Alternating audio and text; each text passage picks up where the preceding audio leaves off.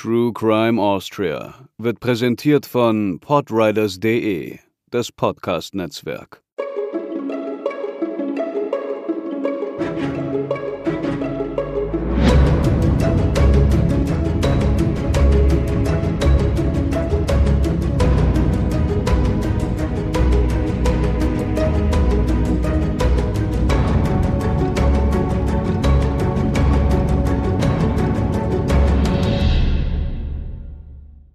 Hallo und herzlich willkommen zur 21. Episode von True Crime Austria. Der Herbst ist eindeutig da, zumindest hier in Wien. Mein Name ist Katharina und mit mir im Lampenschein sitzt natürlich auch wieder Hubertus. Hallo. Nachdem wir zuletzt ja sehr historisch unterwegs waren, geht es heute mal wieder aktueller zu. Ganz aktuell ist auch, dass wir uns bei allen bedanken wollen, die bei dem K.at Podcast Award abgestimmt haben natürlich auch besonders bei denen, die für uns abgestimmt haben. Das Voting ist jetzt vorbei und wir sind schon sehr gespannt, wie es ausgehen wird. Das Ergebnis kennen wir jetzt noch nicht, aber wir halten euch natürlich auf dem Laufenden, wenn wir was davon hören und danken sehr herzlich für eure Stimmen. Diesmal haben wir auch gar keinen langen Nachtrag zur letzten Episode. Das heißt, es gibt nur einen Punkt, den wir zuvor noch klären wollen. Werbung. Denn heute begleitet uns wieder unser Kooperationspartner HelloFresh in diese Folge. Das Prinzip haben wir euch ja bereits vorgestellt. Ihr könnt euch bei HelloFresh wöchentlich Kochboxen zusammenstellen, die euch dann voller frischer Zutaten bequem nach Hause geliefert werden. Außerdem wisst ihr auch schon, wie wir überhaupt dazu gekommen sind. Deswegen gibt es heute neben einem neuen Voucher-Code für euch ein paar Infos zur Zusammenstellung, die wahrscheinlich nicht unwesentlich sind, wenn ihr das Angebot mal ausprobieren wollt. Wir haben ja alle andere Präferenzen, wenn es ums tägliche Kochen geht. Einige nehmen sich gern die Zeit für ihre Lieblingsgerichte, andere wollen vor allem, dass es schnell geht und wieder andere müssen oder wollen vielleicht auf bestimmte Bestandteile wie Gluten oder Laktose verzichten. Wenn ihr euch in der Übersicht eure Gerichte aussucht, seht ihr daher direkt auf einen Blick verschiedene Kategorien. Manche sind mit Symbolen versehen, wie eine Feder für kalorienärmere Mahlzeiten, andere mit einem schriftlichen Hinweis, etwa für wenig Aufwand, wenn es schnell gehen muss. Auch wer sich ohne Fleisch oder Fisch ernährt, soll natürlich direkt sehen, was in Frage kommt. Mittlerweile gibt es pro Wochenübersicht sogar mindestens vier vegane Gerichte, mit denen ihr eure Boxen füllen könnt. Das letzte Gericht, das wir gekocht haben, das war ein Rinderhüftsteak mit, und jetzt Obacht, einer Cowboy Buttersteak Soße. Das war ganz köstlich. Dazu muss man aber auch wissen, dass ich ein, ein besonders virtuoser Zwiebelschneider bin. Das heißt, Katharina hatte eigentlich überhaupt nichts mehr damit zu tun. Das war alles, das entsprang alles meiner großen Schneidekunst. Das ist natürlich meine liebste Arbeitsteilung. Dass ich alles vorschnibble und du es dann verkochst. Ja, ich bin auch da am Rande des mir Möglichen, aber ich gebe stets mein Bestes. Und du hältst gut durch. Nein, also das Gericht war aus der Kategorie Family. Und auch beliebt, weil sie so besonders einfach zu machen sind, sind die Gerichte aus der Kategorie One Pot. Da gab es bei uns zum Beispiel den rauchig-würzigen Gnocchi-Bohneneintopf und über den freue ich mich tatsächlich, beziehungsweise über alle One-Pot-Gerichte, weil es in der Küche dann einfach nicht so voll ist. Also dadurch, dass wirklich alles in einem Topf landen kann, ist das Ganze sehr platzsparend. Als Angebot haben wir diesmal 60 Euro Ermäßigung für alle Neuprobierer unter euch in Österreich und Deutschland. Davon gibt es 25 Euro auf die erste Box, 15 Euro auf die zweite und 10 Euro jeweils auf die dritte und vierte Box. Heißt zusammengefasst, ein Monat vergünstigtes HelloFresh. Das Abo könnt ihr natürlich jederzeit euren Wünschen entsprechend anpassen, zum Beispiel Gerichte reduzieren, hinzuwählen oder abbestellen.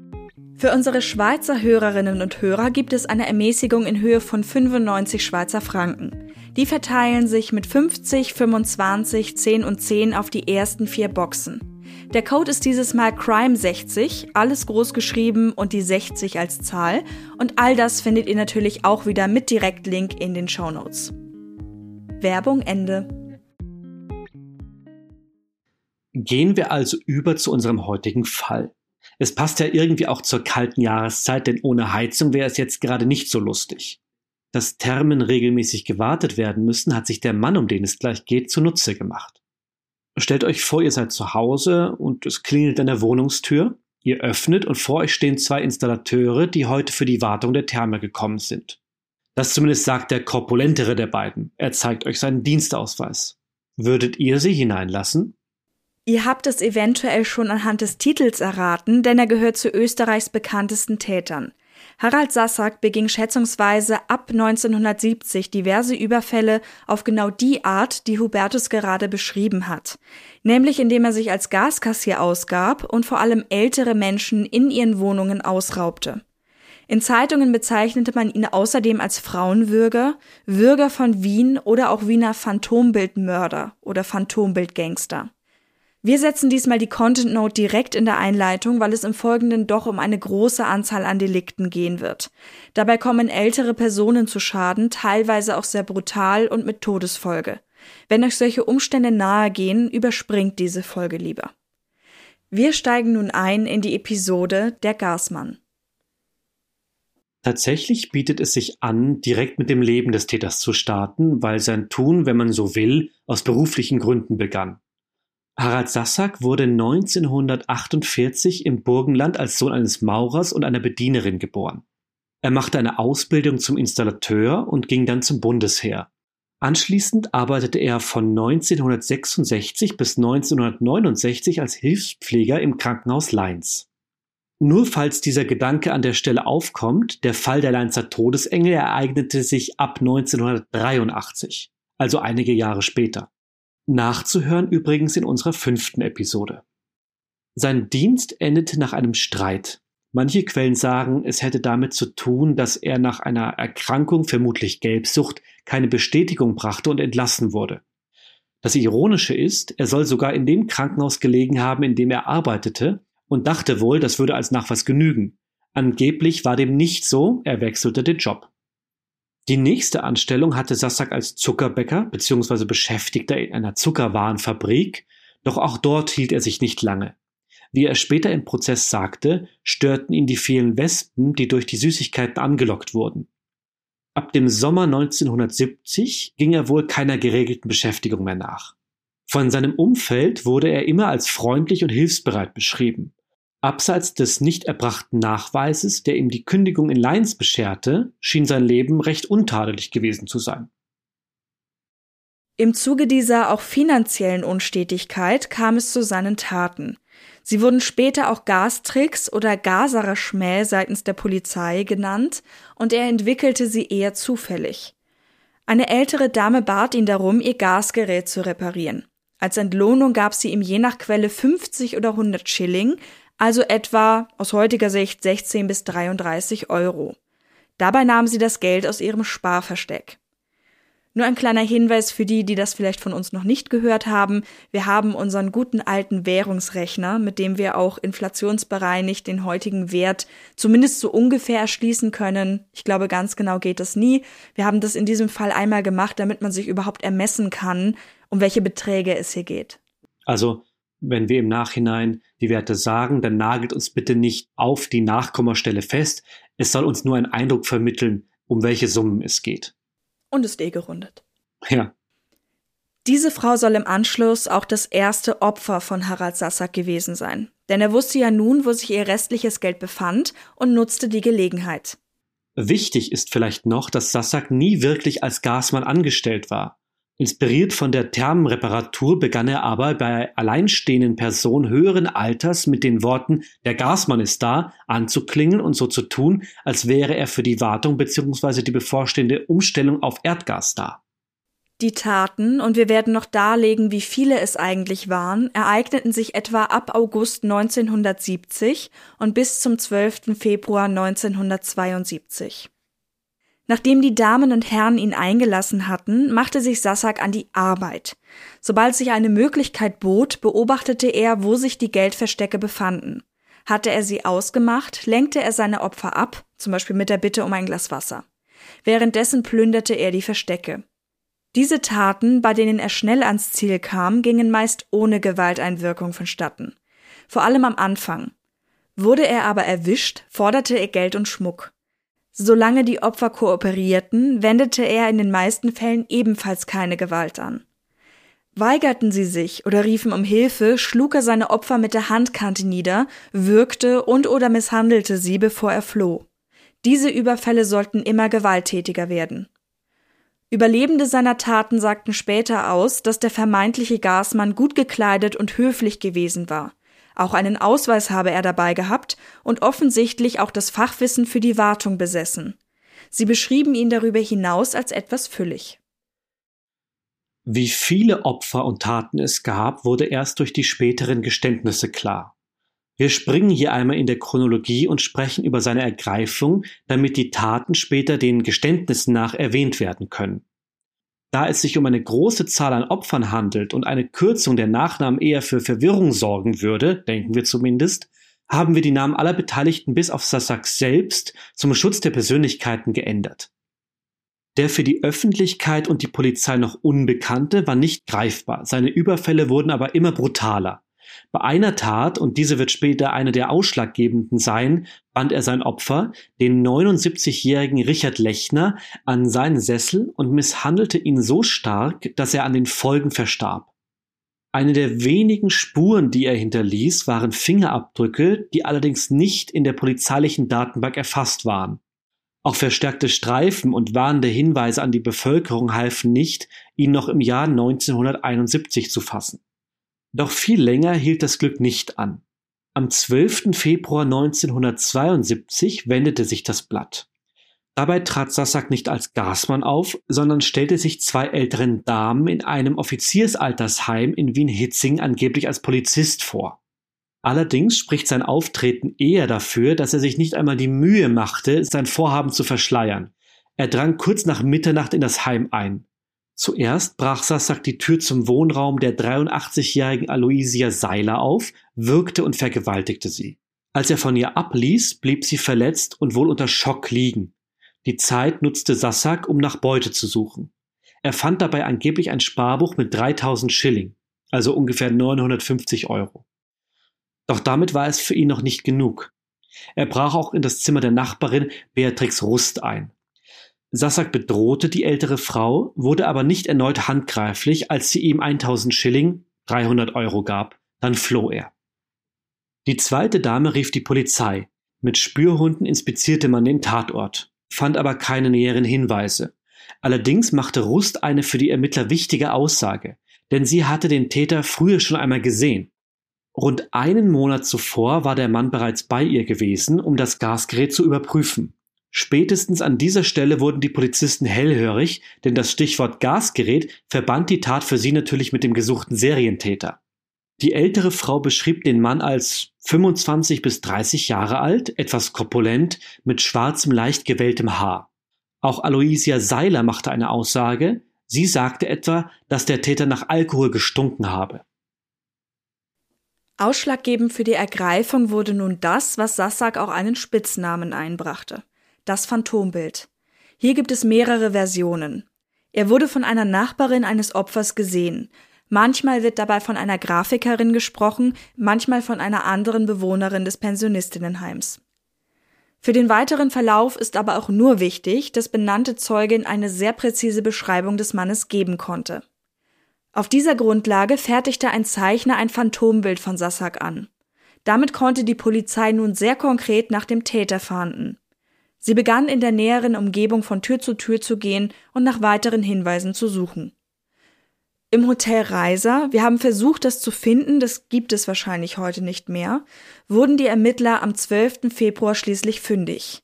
Der Mann am Empfang erkannte das Gesicht auf dem Phantombild und nicht nur das. Der gesuchte Harald Sassak saß in eben jenem Hotel und trank gerade einen Wein. Noch vor Ort stellte man ihn einer der überfallenen Frauen gegenüber je nach Quelle Aloysia Seiler oder Beatrix Rust. Sie erkannte ihn als Täter und er wurde festgenommen. Sassak war offenbar nach einem Streit mit seiner Freundin ins Hotel gefahren. Im Nachtkasten seines Zimmers fand man einen Ring von einem der Überfälle. Noch auf der Fahrt ins Sicherheitsbüro begann der Verdächtige mit seinem Geständnis. Dabei verriet er auch vier mögliche Komplizen. Von diesen Komplizen wird einer noch eine Rolle spielen, nämlich Johann Schuster. Die beiden hatten sich in einer Likörstube in der Ölweingasse in Wien kennengelernt.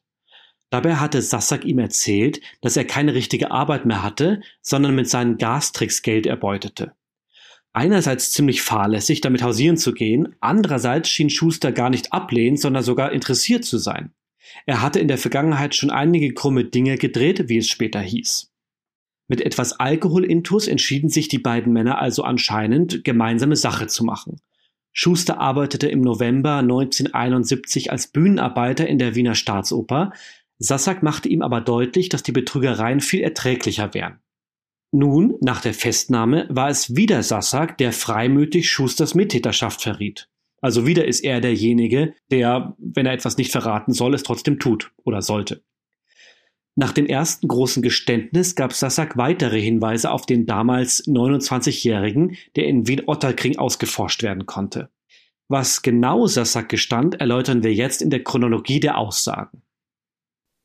67 zumeist schwere Verbrechen, darunter sieben Raubmorde oder Raubüberfälle mit tödlichem Ausgang, konnten am Ende der Erhebung nachgewiesen werden und bilden die erschreckende Bilanz dieser Tatserie.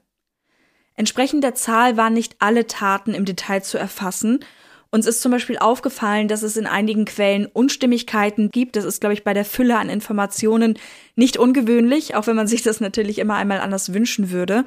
Vor allem, wenn es eben um genaue Daten geht, um Namen, um Adressen. Das wird dann ein bisschen durcheinander geworfen. Deswegen konzentrieren wir uns nun auf das, was wir rekonstruieren konnten. Bereits das Geständnis in polizeilicher Obhut am 13. Februar war eines der gewichtigsten, denn es legte direkt fünf Überfälle mit Todesfolge offen.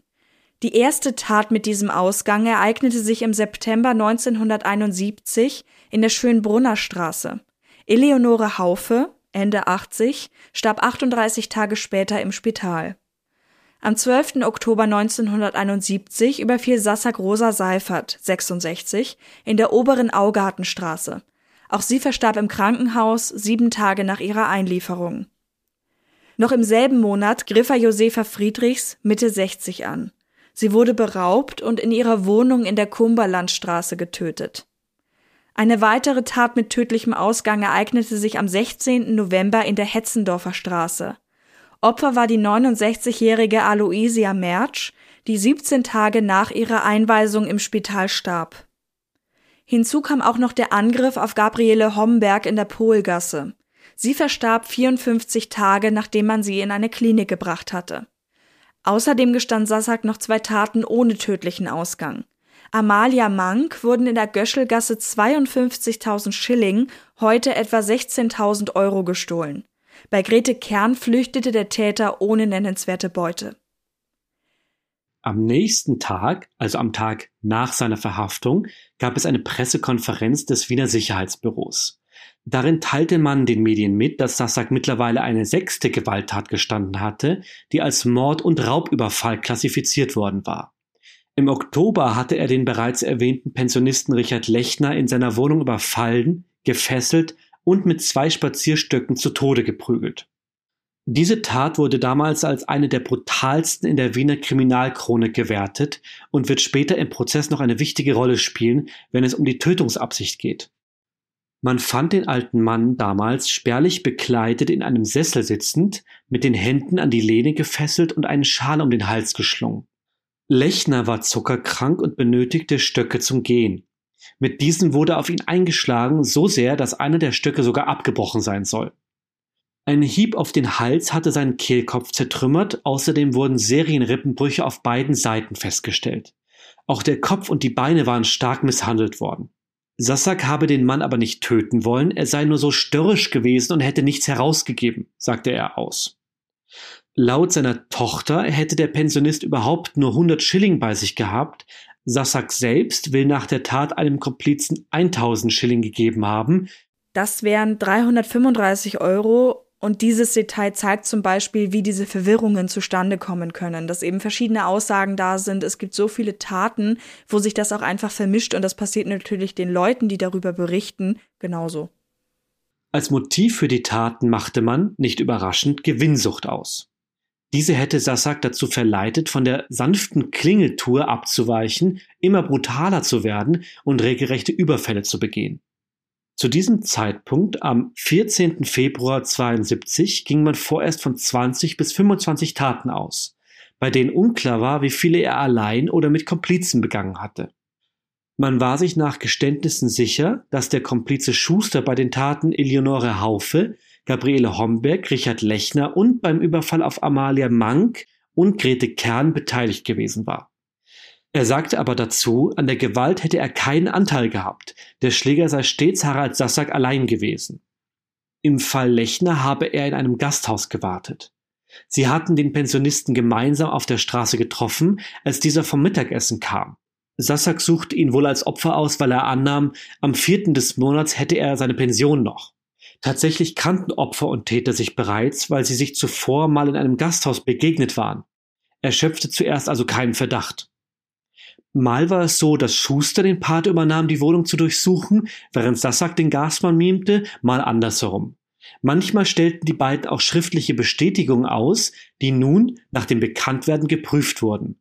Eventuell könnten sie zu weiteren Taten führen, dachte man sich. Das führt uns zu den weiteren Komplizen und einer Komplizin. Unter Verdacht gerieten zwei Männer, die enge Freunde Sassaks waren und wohl einige Zeit mit ihm unter einem Dach gewohnt hatten. Genauer gesagt bis zu dem Moment, an dem er zu seiner Lebensgefährtin gezogen war.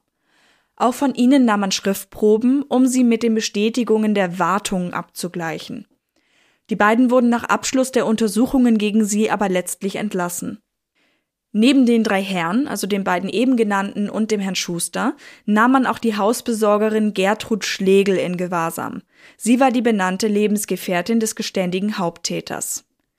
Der Verdacht lag nahe, dass sie von der Beute etwas mitbekommen haben müsste, denn sie erhielt viele Geschenke, vor allem Schmuckstücke, darunter einen Brillantring von Josefa Friedrichs. Schlegel verneinte aber, was die Kriminalisten wunderte, da zumindest 94 sehr wertvolle Güter in ihrem Besitz gefunden wurden. Und 94 Schmuckstücke, muss man sagen, ist natürlich schon eine ganze Menge. Offenbar ging sie die ganze Zeit davon aus, Sassak hätte einen regelmäßigen Job. Er gab sich ihr zufolge arbeitsam, dabei war er schon länger ohne Stelle.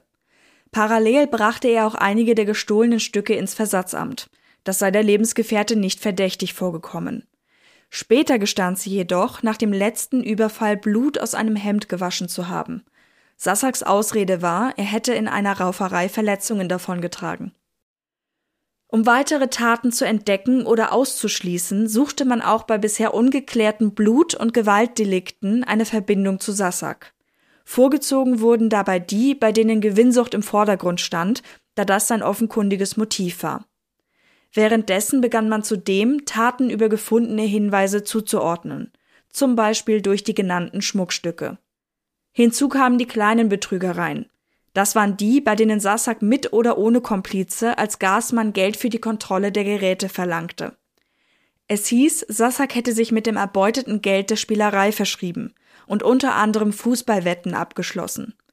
Er soll dazu gesagt haben, er sei der Spielleidenschaft verfallen und hätte sich mit Freunden in einem Gasthaus in Hitzing getroffen, um auf Torzahlen und Spielausgänge zu wetten.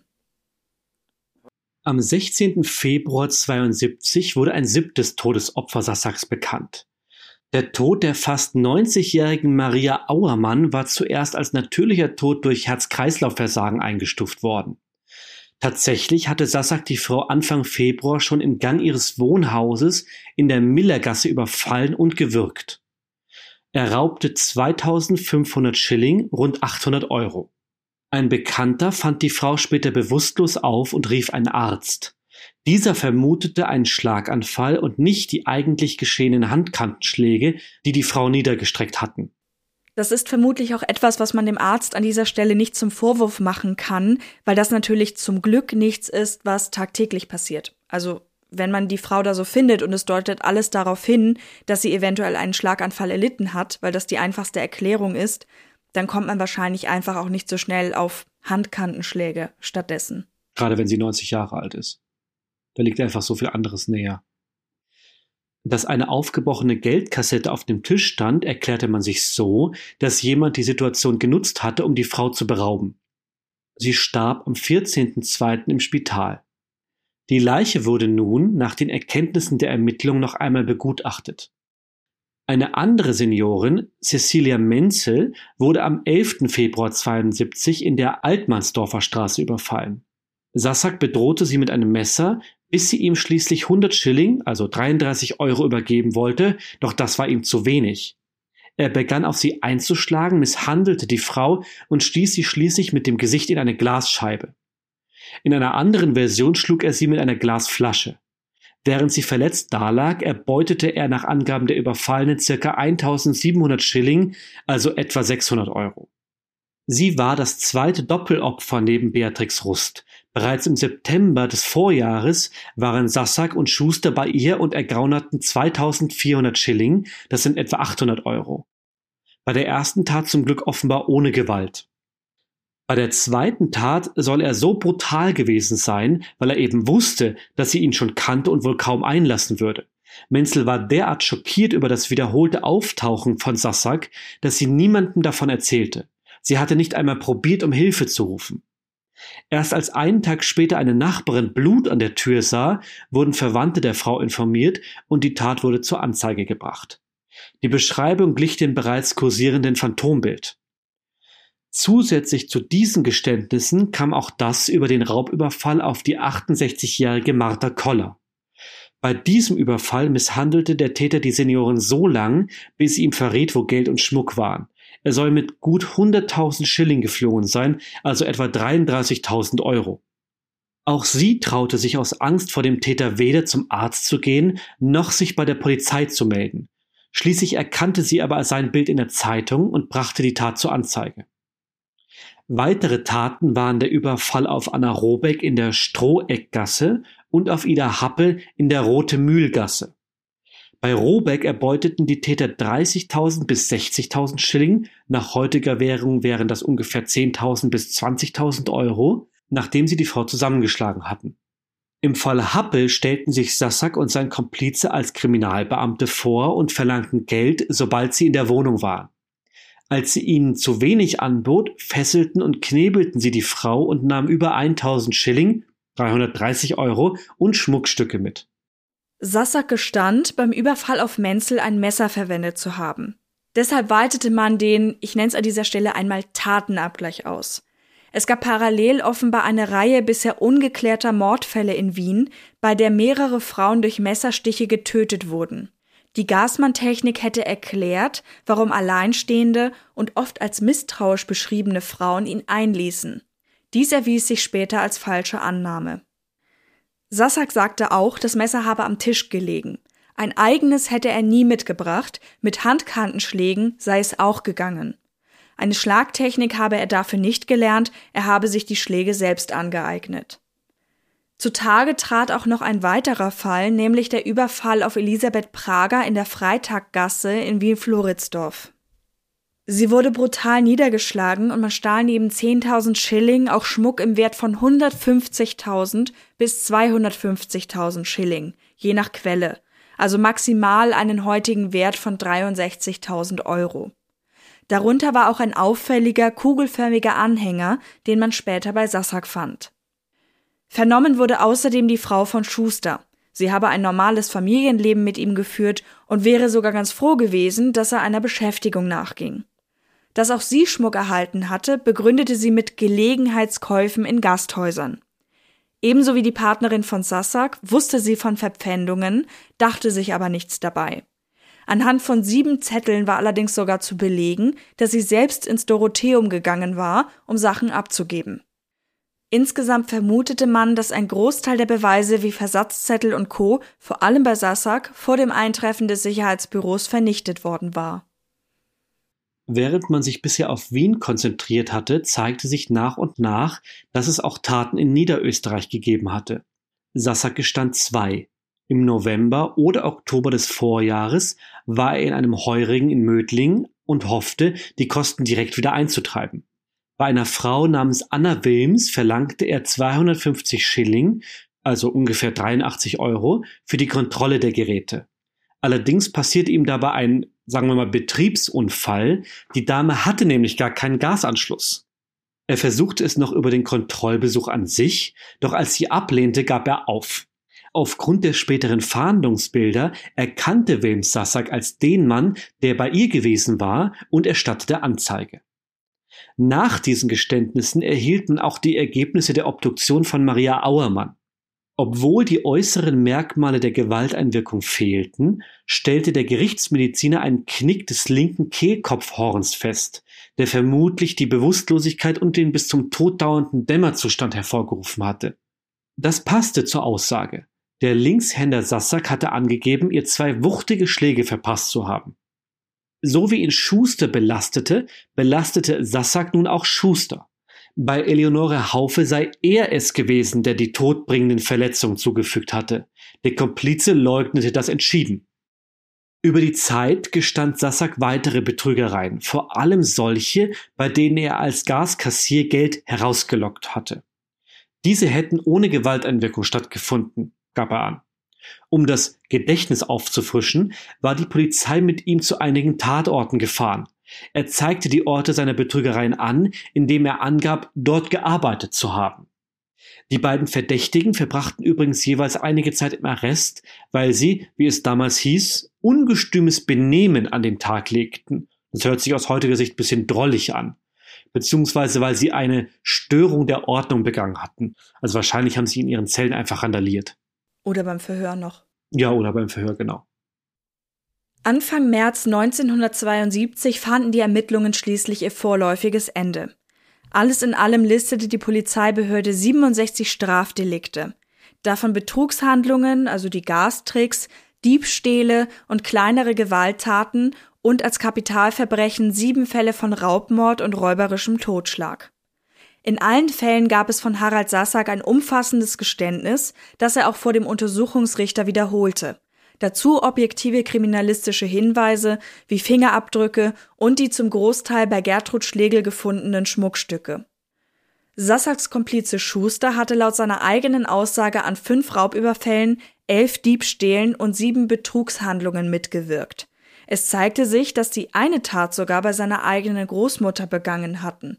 Die Beute 75 Schilling, heute 18 Euro. Sechs der Todesopfer waren Frauen im Alter zwischen 66 und 86 Jahren gewesen. Meist hatte Sassak sie mit den besagten Handkantenschlägen auf den Kehlkopf verletzt. Hinzu kam der Mord an dem in dem Sessel gefesselten Pensionisten Lechner. Sassak blieb dabei. Ihm sei es nur um Geld und Wertsachen gegangen, auch wenn ihm dabei einige harte Sachen unterlaufen seien. Eventuell sei sein gesteigerter Alkoholkonsum schuld. Zum Zeitpunkt seiner Festnahme war er kaum 24 Jahre alt. Vor allem in den Fällen Friedrichs und Lechner war allerdings für jedermann zu sehen, dass die Taten tödliche Auswirkungen haben könnten, so der Untersuchungsrichter. Die Lebensgefährtin erwartete eine Anzeige wegen Mittäterschaft. Der Prozess begann am 22. Jänner 1974 im großen Schwurgerichtssaal des Grauen Hauses in Wien. Sassaks Anklage lautete auf sechs Raubmorde und elf Raubüberfälle. Zusätzlich war er auch der Vergewaltigung bzw. Notzucht an der Bewohnerin des Altenheims angeklagt. Sassak bezeichnete sie als einmalige Entgleisung im Alkoholrausch. Wir haben ja vorhin, als wir die Taten insgesamt aufgezählt haben, ja eine andere Zahl genannt. Es sind diesmal vermutlich nur oder jetzt im Prozess vermutlich nur so wenige von den Delikten angeklagt, weil wenn man mehr hineingenommen hätte, das Strafmaß dadurch nicht größer geworden wäre, also aus Sicht der Staatsanwaltschaft. Das war übrigens auch der Grund, weshalb die Staatsanwaltschaft im Laufe des Prozesses den Punkt Notzucht zurückzog. Wobei ich sagen muss, das schiebe ich hier einmal kurz ein, ich finde das eigentlich nicht gut, wenn man Taten unter den Tisch fallen lässt. Ich weiß nicht, ob man dadurch vielleicht auch den Prozess etwas beschleunigen wollte, aber ich finde, dass die Dame, die das ja auch überlebt hat, schon ein Recht darauf gehabt hätte, dass der Täter auch für diese Tat verurteilt wird.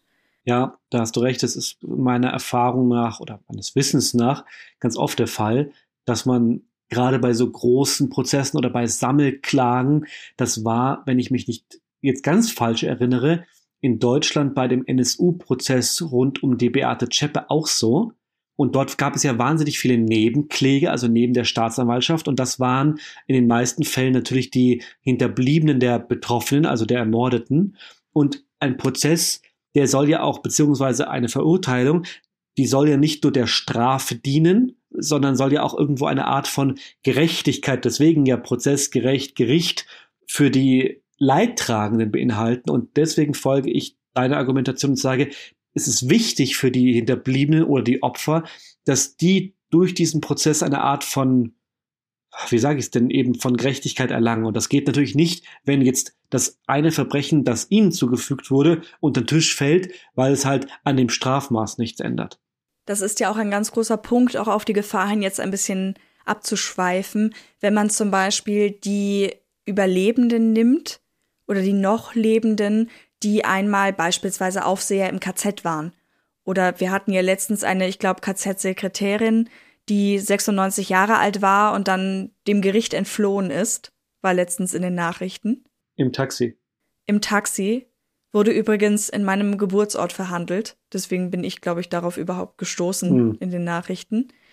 Und das ist ja auch eine Frage. Diese Leute sind einfach schon in sehr fortgeschrittenem Alter. Wenn man denen jetzt eine Gerichtsverhandlung zumutet und eben eine Strafe eventuell auch ausspricht, da fragen sich eben einige, warum das noch getan wird. Für die Opfer ist das aber in den vielen Fällen sehr wichtig oder für die Hinterbliebenen, die Nachfahren der Opfer. Hm, als Anerkennung ihres Leidens. Es geht dabei also nicht um die Verurteilung, es geht darum, nicht in erster Linie diese Sekretärin jetzt zu bestrafen, sondern im Gegenzug den Opfern das zuzugestehen, dass sie dieses Leid durchlebt haben.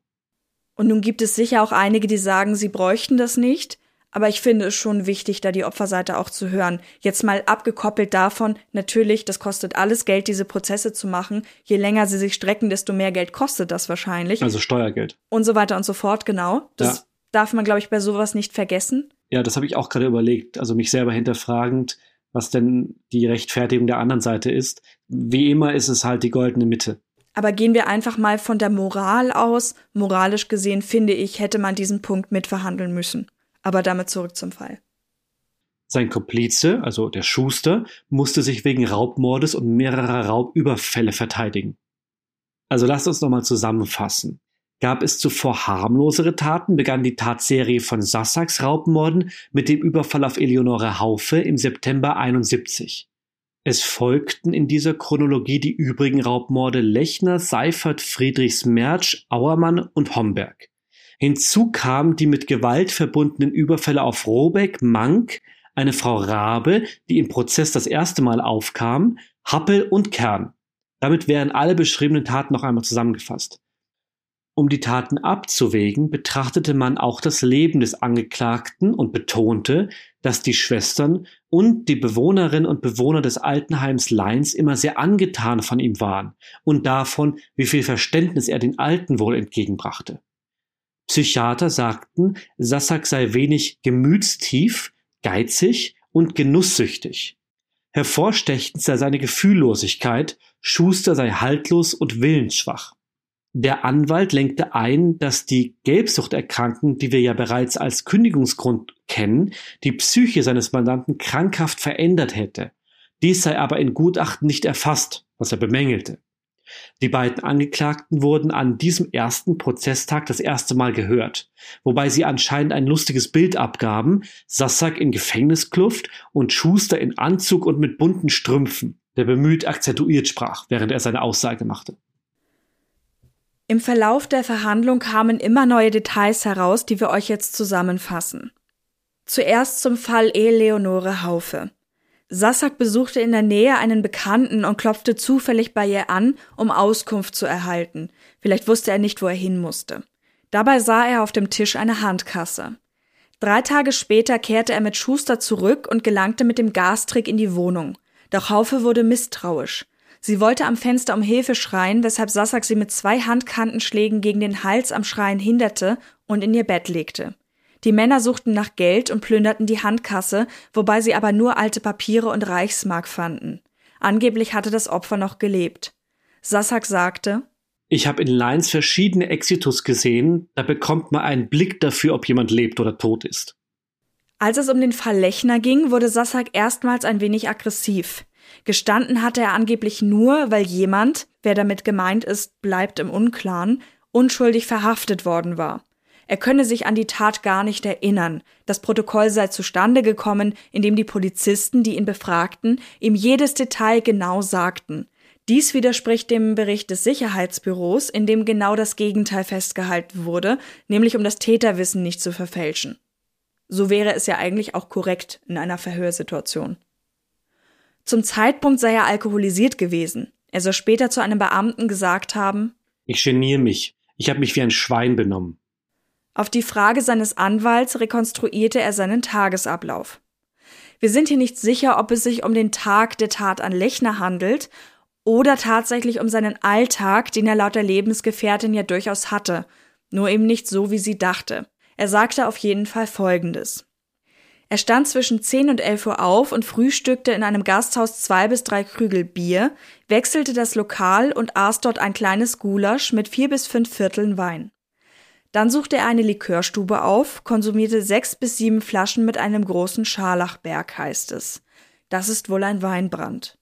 Er würfelte um Cola rum oder trank bis 19 Uhr 15 bis 20 Campari Soda.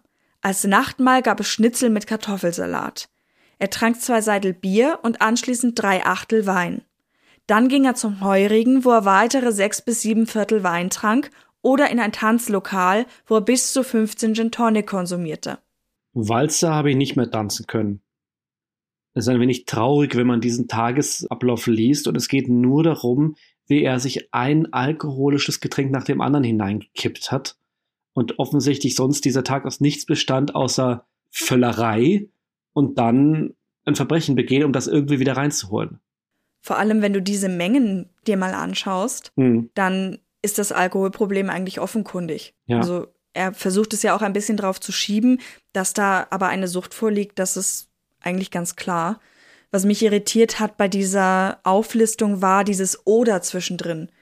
Das kann heißen, dass er sich nicht sicher war, wie er sich an dem Tag verhalten hat, oder dass das wirklich diese normalen Tagesabläufe sind. Hm. Das sind eben seine Optionen. Der kennt da zwei Lokale oder wie auch immer und geht dann entweder zu dem einen oder dem anderen. Ja. Und wir dürfen nicht vergessen, beziehungsweise ich, wenn man sich das nochmal vergegenwärtigt, der Typ ist zu diesem Zeitpunkt der Taten 24 Jahre alt. Also wenn man das so Ja. liest, das ging mir auch in der, in der Recherche so, beziehungsweise im Lesen unseres großen Skriptes, der kam mir einfach so viel älter vor. Ich stelle mir da einen Mit-40er vor, einen heruntergekommenen, leicht grindigen, übergewichtigen Grobian, der diese Taten begeht. Und keinen 24-jährigen jungen Burschen. Bursche ist eigentlich auch das gute Wort, weil er schaut ja entsprechend des Alters auch recht jung aus. Ich habe auch überlegt, ob das vielleicht ein Grund war, weswegen die Leute ihm getraut haben, so sehr. Weil sie vielleicht dachten, das ist so ein junger Typ, da wird nichts sein. Findest du? Ich finde, also auf mich wirkt er irgendwie älter auf, diesen, auf diesem Fahndungsfoto. Wobei man ja immer sagen kann, diese Mockshots sind jetzt nie die, äh, die besten Bilder, die von einem aufgenommen werden. Die schmeicheln einem nicht unbedingt. Wir werden das sicher auch irgendwie in die Galerie packen. Vielleicht könnt ihr uns auch verraten, was ihr davon haltet. Ich hätte schon gesagt, er ist auf jeden Fall in den 20ern. Und ich weiß nicht, das merkt man doch eigentlich oft bei vielen Menschen ja auch im Auftreten, oder? Dass diese Jugend da irgendwie noch so drin ist. Am dritten Verhandlungstag wurde Johann Schuster vernommen. Er erzählte weitere Details über sein Leben. Sein Vater, Großvater und Onkel seien Trinker gewesen, die Mutter eine Klatschbase. Nach der Schule war die Tür oft versperrt, also ging er draußen Fußball spielen. Irgendwann wurde er von der Fürsorge in ein Heim gebracht. Nach der Schulzeit wechselte er oft den Job, vor allem weil er oft zu spät kam, weil er sich in einem Gasthaus vertratschte. Schuster bestätigte das Kennenlernen mit Sassak in der Likörstube und sagte, dieser hätte ihm gesagt, Pass auf, jetzt werden wir Geld verdienen. wenn er dabei war, wurde er oft als Ingenieur vorgestellt. Es war verblüffend, wie leicht die älteren Damen und Herren das Geld herausgaben. Er wusste also von den Betrügereien. Das habe ihn aber nicht gestört, weil er Sassak gut leiden konnte. Was allerdings hellhörig machte, war die Angabe, Sassak habe teilweise schon vor dem Betreten der Wohnung davon gesprochen, jemanden niederzuschlagen. Schusters Beispiel war ein altes Ehepaar. Da habe Sassak geplant, erst ihn und dann sie auszuschalten. Daraufhin wollte der Befragte nicht mit und der Kumpel hätte ihn deshalb als Feigling gehänselt. Der Komplize leugnete auch die Gewaltanwendung bei Anna Robeck. Die Dame dachte, die beiden kämen von der Pensionsversicherung. Da die Männer freundlich waren, bot sie jedem 300 Schilling, also 100 Euro Trinkgeld an, was sie ablehnten. Sie hatten ja schon 30.000 Schilling, also 10.000 Euro eingesteckt. Andere Quellen sprechen sogar von dem doppelten Betrag. Schuster wurde gefragt, was er von Sassaks Einstellung zu alten Menschen halte. Das wisse er nicht, aber er hat mir nur erzählt, wenn sie im Nachtdienst getrunken hatten und nicht aufpassten und in der Früh eine Tote fanden, dann hätten die Pfleger gesagt, da ist wieder eine Ex gegangen, wieder ein Bett frei. Aussagen kamen an diesem Tag auch von Bekannten und Angehörigen der Mordopfer. Eine davon war die Nachbarin von Amalie Mank. Sie sagte, ihre Freundin habe bis zu ihrem Tod an Depressionen gelitten und dauernd Angst gehabt, jemand könne in die Wohnung kommen. Am Tattag hätte sie von Schuster noch einen Schlag in den Rücken bekommen, also doch Gewalteinwirkung auf seiner Seite. Sie erkannte Sassak auf dem Phantombild. Am nächsten Verhandlungstag sagte Ida Happel aus und Sasa kassierte eine Rüge, nachdem sie gegenübergestellt wurden. Sie sprach von seinen mörderischen Augen und todbringendem Gesicht. Sassak lachte daraufhin und wurde dafür abgemahnt. Er und sein Komplize hatten sich bei ihr als Kriminalbeamte vorgestellt. Sobald sie in der Wohnung waren, drohten sie ihr, sie zu vergewaltigen und zu erschlagen, wenn sie nicht ihre Ersparnisse hergeben würde. Sie fesselten sie an einen Stuhl und durchsuchten die Wohnung. Der Vorsitzende fragte, ob Sassak sich nicht Gedanken gemacht habe, dass eine alleinstehende alte Frau, die vielleicht wochenlang keinen Besuch erhält, gefesselt dem Hungertod preisgegeben worden wäre. Dafür hatte Sassak jedoch nur ein Achselzucken übrig. Zur Sprache kam auch ein Zwischenfall in der Sache Prager. Sie hatte den angeblichen Beamten des Gaswerkes auf einen Rechenfehler und fehlenden Stempel aufmerksam gemacht. Vermutlich, um weitere verbale Auseinandersetzungen zu umgehen, schlug er sein Opfer brutal mit einem Handkantenschlag nieder und begann die Frau zu würgen, bis sie bewusstlos war. Als er die Wohnung verließ, war ihm nichts anzumerken. Eine Freundin des Opfers traf ihn am Gang und erklärte, er hatte gelächelt, als wenn er seine Arbeit gut verrichtet hat. Als nächsten Punkt ging es um die letzten beiden Taten, die Sassak begangen hatte, die im Pensionistinnenheim. Er sagte, er wäre am 11. und 12. Februar 1972 so betrunken gewesen, dass er nicht wusste, was er tat. Am 11.2. ereignete sich zuerst der Fall Menzel, den wir ja schon gehört haben. Er bedrohte sie, verletzte sie mit Glas und als sie um Hilfe rief, sagte er, er würde ihren Hund mit dem Küchenmesser aufschlitzen. Kurz nach Mitternacht drang er dann ins Altersheim ein und überfiel zuerst Aloisia Seiler, die er beraubte und vergewaltigte. Dazu befragt meinte Harald Sassack, ich war an der Fetten. Der Vorsitzende hielt ihm vor, ob er denn nicht gesehen habe, wie alt diese Frau war.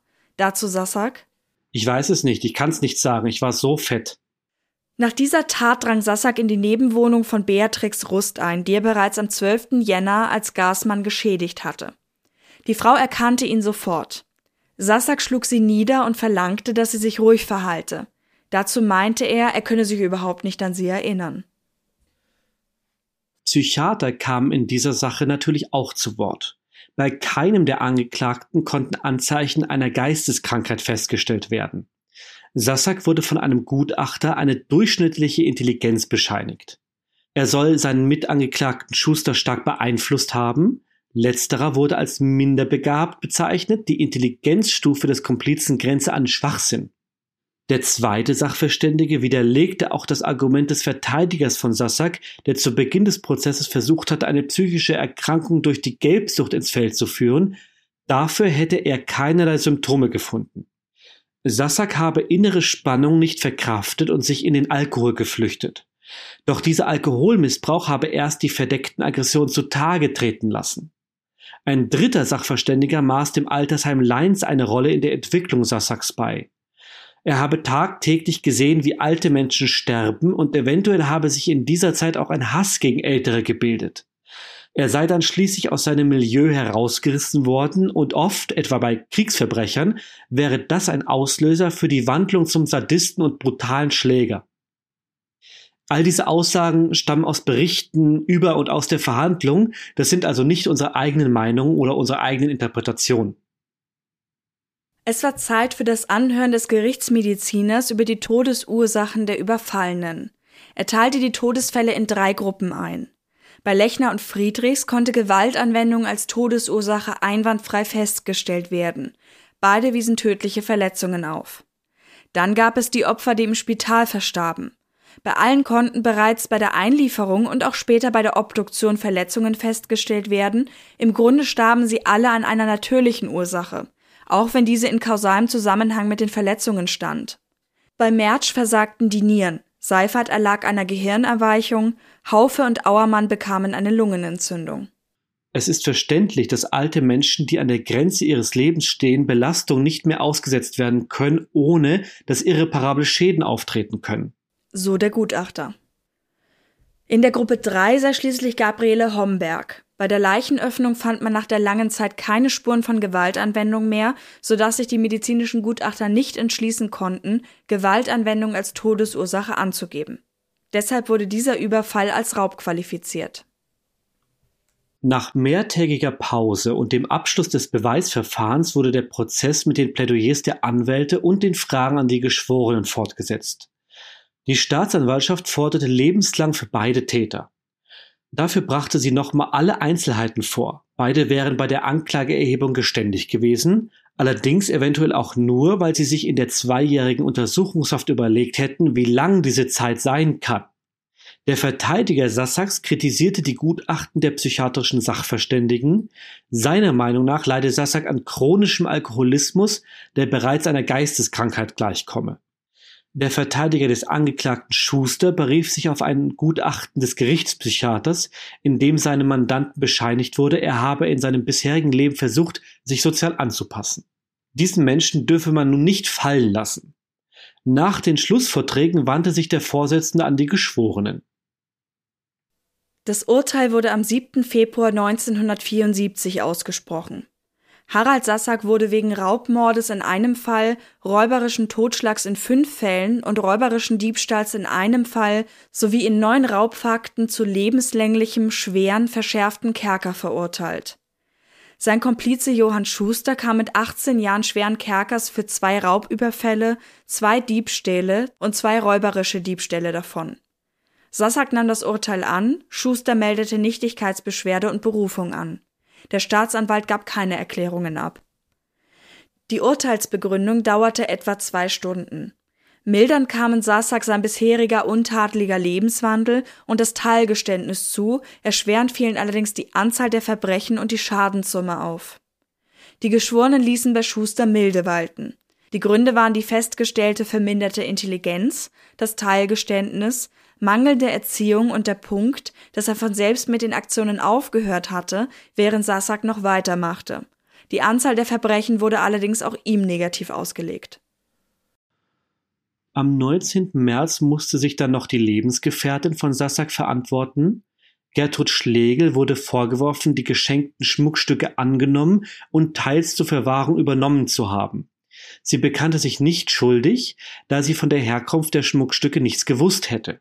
Sie habe mal gefragt, woher die Sachen kämen, doch da hätte ihr Lebensgefährte von einem lukrativen Zwei-Mann-Betrieb gesprochen. Zwei Monate vor der Verhaftung Sassaks habe sie ihn rausgeworfen, weil er oft nächtelang weg und betrunken war. Sassaks selbst sagte in ihrem Sinne aus. Seine Freundin hätte nie von der Herkunft des Schmucks gewusst. Auch über den Wert der Sachen wurde nicht gesprochen. Wie es mit der Lebensgefährtin zu Ende ging, wissen wir nicht, bei Sassak allerdings schon. Er starb am 21. August 2013 mit 66 Jahren infolge einer längeren Krankheit in einem niederösterreichischen Pflegeheim in Weitra, nachdem er kurz zuvor nach mehr als 39-jähriger Haft aus dem Gefängnis entlassen worden war. Oft wird in diesem Zusammenhang auch das Wort längst dienender Häftling Österreichs gebraucht, das ihr ja schon aus unserer Episode 15 der Opernmörder kennt. Da ist, denke ich, grundsätzlich die Frage, wann genau die beiden ihre Haftstrafen antraten. Wir kennen ja nur das Datum des Urteils und es kann ja auch noch einige Schritte dazwischen geben. Und außerdem, ob die Untersuchungshaft angerechnet wurde oder nicht. Aber so oder so, sie sind recht gleich auf. Josef Weinwurm, der Täter aus dem Opernmörderfall, wurde am 10. April 1964 verurteilt und verstarb am 22. August 2004. Das sind also 40 Jahre, 4 Monate und 12 Tage. Sassak wurde am 7. Februar 1974 verurteilt und verstarb am 21. August 2013. Das macht 39 Jahre, 6 Monate und 14 Tage. Betrachtet man nun alle Verurteilungen, so kommt Josef Weinwurm auf über 50 Jahre. Das ist natürlich kein Wettbewerb. Im ersten Moment zögert man aber natürlich, wenn man schon jemand anderen so betitelt hat. Und das wollten wir einfach nochmal genau prüfen. Weil natürlich auch bei zwei Personen, die da so gleich aufliegen, wenn man das so sagen kann, vielleicht auch einfach interessant ist, wer nun derjenige war, der die höhere Strafe verbüßt hat. In dem Zusammenhang können wir vielleicht auch noch eine andere Definition geben, und zwar den Unterschied zwischen Serienmörder und Massenmörder. Harald Sasser gilt als erster Serienmörder der österreichischen Kriminalgeschichte. Das ist so natürlich auch nicht ganz richtig. Aber jetzt mal auf diese Definition eingehend, weil das ja oft und immer noch synonym gebraucht wird. Damals war es so, dass bis in die 80er Jahre vor allem Serienmörder und Massenmörder synonym gebraucht wurden. Der Unterschied besteht darin, dass ein Massenmord oder ein Massenmörder jemand ist, der eine Tat begeht, in dessen Zusammenhang viele Menschen sterben. Sprich, ganz typischer Fall wäre ein Amoklauf. Ein Typ geht durch eine Schule und schießt auf die Lehrer und auf die Schüler und bringt damit eben viele Leute auf einmal um oder in einem sehr nahen Zusammenhang. Dann wäre das ein Massenmord. Ein Serienmörder ist jemand, der, das steckt natürlich schon im Begriff, der verschiedene Morde begeht, die zu einer Serie passen, die aber jeweils einzelne Taten sind und die auch als einzelne Taten so beleuchtet werden können. Die können mehrere Tage auseinanderlegen oder sogar mehrere Jahre oder Jahrzehnte. Und dieser Definition folgend ist Harald Sassack also ein Serienmörder, kein Massenmörder. Die Folge eignet sich für euch, wenn ihr Definitionen mögt, sowieso nochmal, um ein bisschen was nachzurecherchieren, weil diese ganzen Anklagepunkte einerseits so ähnlich sind, aber natürlich im Strafrecht voneinander abgegrenzt sind, ebenso wie es eben Mord und Totschlag beispielsweise auch sind. Also diese ganzen Raubdelikte oder Überfälle haben ja eigene Klassifikationen. Das heißt, wenn euch das interessiert, ist das vielleicht eine gute Möglichkeit, sich dann nochmal anhand dieses Falls einzulesen. Wir wissen, das war eine ganz schön lange Serie. Wir wissen, das waren ganz schön viele Namen und Daten und Fakten. Hoffentlich konnte man das trotzdem gut nachverfolgen. Also wir haben gedacht, wenn wir uns jetzt eine Buchstabenschlacht liefern und wirklich alles nur abkürzen bei den ganzen Namen, dann ist das vielleicht gar nicht mehr nachzuverfolgen. Deswegen in dieser Folge lieber dieser Weg. Ja, und Katharina hat natürlich recht, dass es trotzdem wichtig ist, dass die Opfer auch vorkommen, auch wenn es teilweise dann ein wenig kompliziert zum Anhören sein kann. Aber es ist natürlich wichtig, dass die auch ihren Raum bekommen gegenüber dem Täter.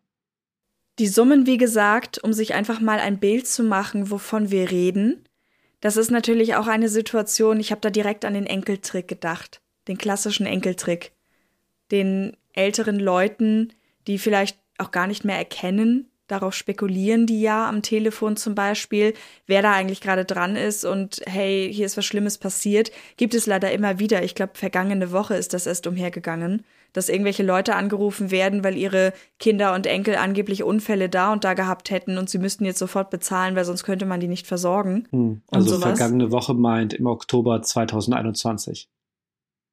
Für alle, die das später mal hören. Ja, vielen Dank. Wenn ich selber Aufnahmen leite, bin ich immer die, die sagt, äh, du hast das Datum nicht gesagt, jetzt habe ich es selber nicht gemacht. Gut, dass du dabei bist. Ja, der Mechanismus ist hier der gleiche. Man spielt oder nutzt die Unsicherheit alter, hilfsbedürftiger Menschen aus. Und vor allem auch diese Situation, dass ja ganz offenbar, vor allem in dieser Zeit, gerne das Geld dann zu Hause behalten wurde und nicht auf der Bank liegt, wo es vielleicht nochmal diesen Zusatzmechanismus gibt mit PIN-Code oder was weiß ich, sondern da wird ja auch ganz oft von einer Handkasse gesprochen oder in einem Fall auch von einer Handkasse, die wirklich am Tisch dran montiert ist. Die ist da einfach immer und dann die Leute auf diesem Weg, um ihr Erspartes zu bringen, also auch beim, beim Gastrick einfach die Leute auszuräubern, das ist einfach schon ein echt unfaires Kräfteverhältnis, alles in allem.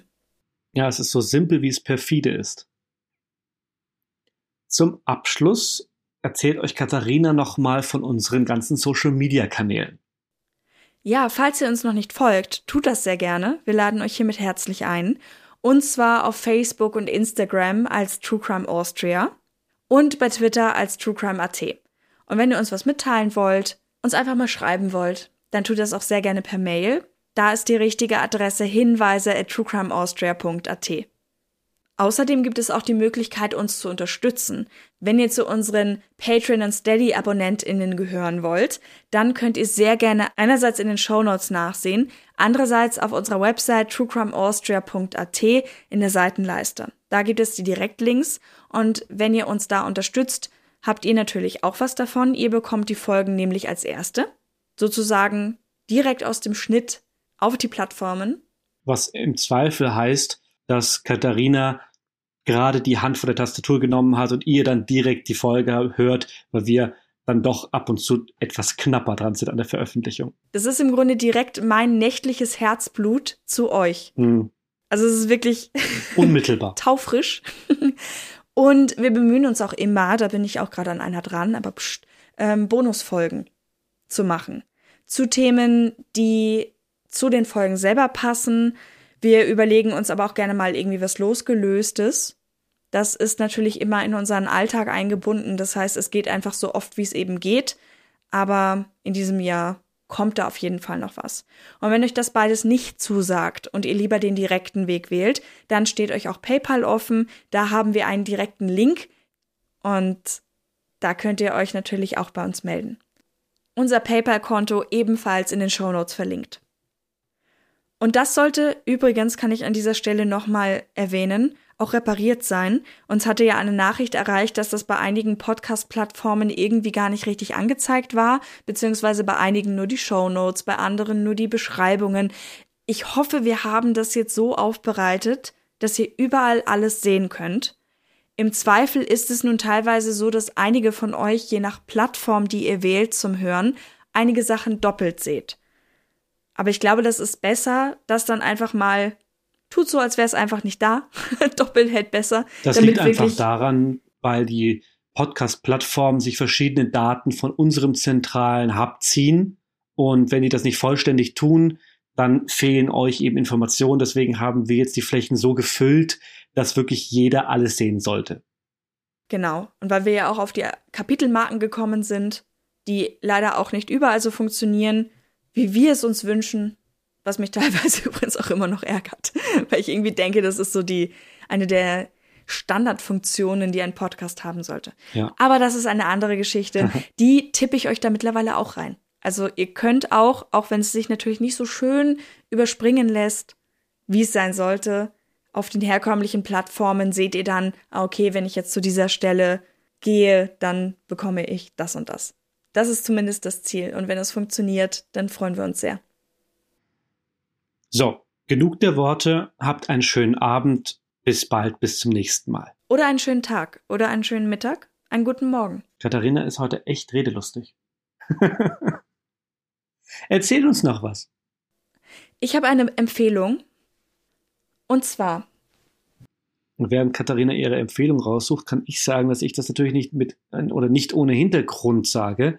Denn je mehr sie jetzt an Energie in den Podcast hineinredet, desto mehr habe ich gleich meine Ruhe. Ich habe eine Empfehlung, Achtung. Ja, schieß los. Also, und zwar habe ich an euch alle gedacht, als ich letztens einen Podcast gehört habe, in Bezug auf unsere eigene Folge 12, die Frau in Gold. Da ging es ja um ein Bild, das einbehalten wurde, erst enteignet, dann einbehalten wurde, und man hat sich geweigert, das der eigentlich rechtmäßigen Erbin zurückzugeben. Und sowas ist natürlich öfter passiert. Das war natürlich zur Zeit des Nationalsozialismus. Und ich habe eine Folge gehört von Radio Wissen. Das ist eine Produktion von Bayern 2. Die heißt Nazi-Raubliteratur, Plagiat im Holocaust. Und der Grund, weswegen ich das empfehle, ist, dass das auch Österreich-Bezug hat, und zwar in doppelter Hinsicht. Es geht dabei, wie der Name schon sehr eindrücklich sagt, darum, dass weitere Enteignungen stattfanden, auch im literarischen Bereich. Und da war eine Dame dabei, die im Grunde durch ihre Enkelin, die das recherchiert hat, die Protagonistin ist, und ein Arzt, der auch in Wien praktiziert hat. Und es geht um die Geschichten unter anderem der beiden und was eigentlich mit deren Werken passiert ist. Interessant. Das fand ich wirklich sehr interessant und deswegen wollte ich euch das an dieser Stelle, wenn Huberto schon die Bühne freimacht für mich, wollte ich das einfach nochmal sagen. Dann vielen Dank für den Tipp. Gerne. Und damit wirklich jetzt einen schönen Abend, Mittag, Morgen. Wo auch immer ihr seid, macht es gut. Bis zum nächsten Mal. Tschüss. Tschüss.